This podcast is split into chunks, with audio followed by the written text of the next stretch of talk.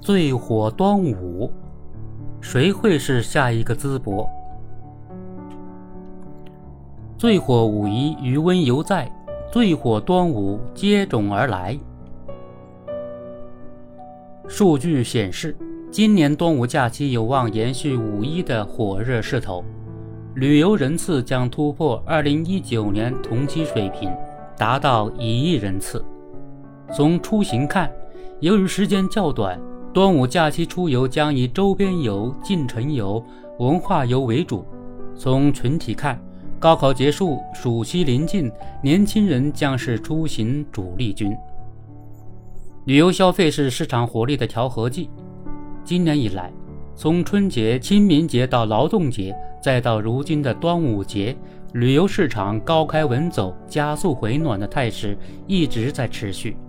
而在旅游市场快速恢复和发展的同时，也诞生了一些年轻人的新玩法：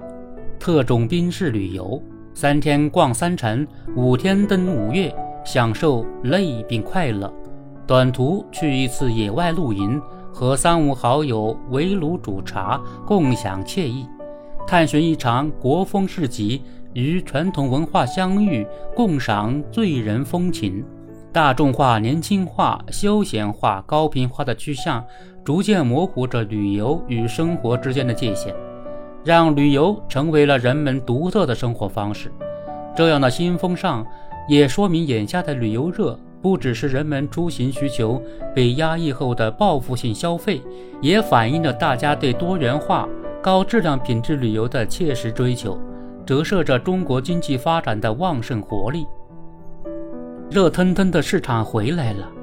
但想要热力不减，更得热而不乱。但就今年以来的各地旅游市场看，需要提升的环节仍不少。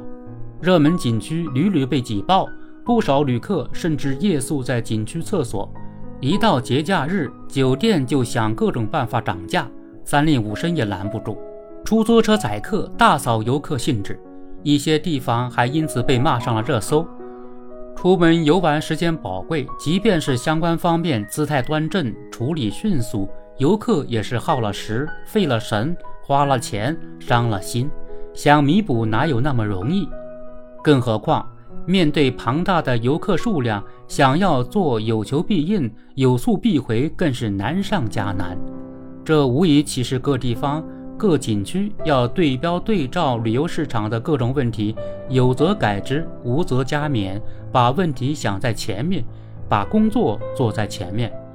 免于疲于应付，没准还能事半功倍。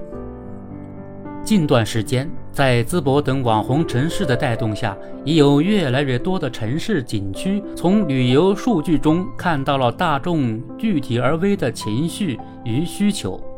这边向内整顿旅游市场，那边向外自我宣传，全力以赴激活市场，招揽游客，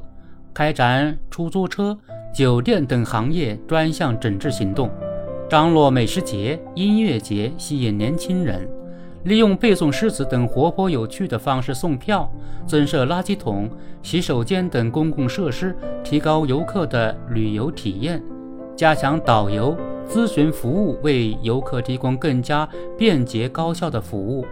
一个个举措涉及衣食住行方方面面，引得众多网友前去打 call。说白了，大家其实都是务实的，风景一流、美食一绝之外，文明有序、打车方便、住得踏实、物价实惠，自然就会有被尊重或者被宠的感觉。所以，所谓宠客。其实也不需要过多花里胡哨的东西，核心大抵就是从一个个细节入手，将心比心，真心真意做好服务，提升品质，为游客提供一个更加放松、开心、满足的旅游环境。在大城市和旅游城市之外，这个端午，许多年轻人也有以距离近、花销少、不拥挤、涨价少、住得好。美食多等为标准，寻找下一个淄博的意向。假期虽短，但客源仍然充足。练好内功，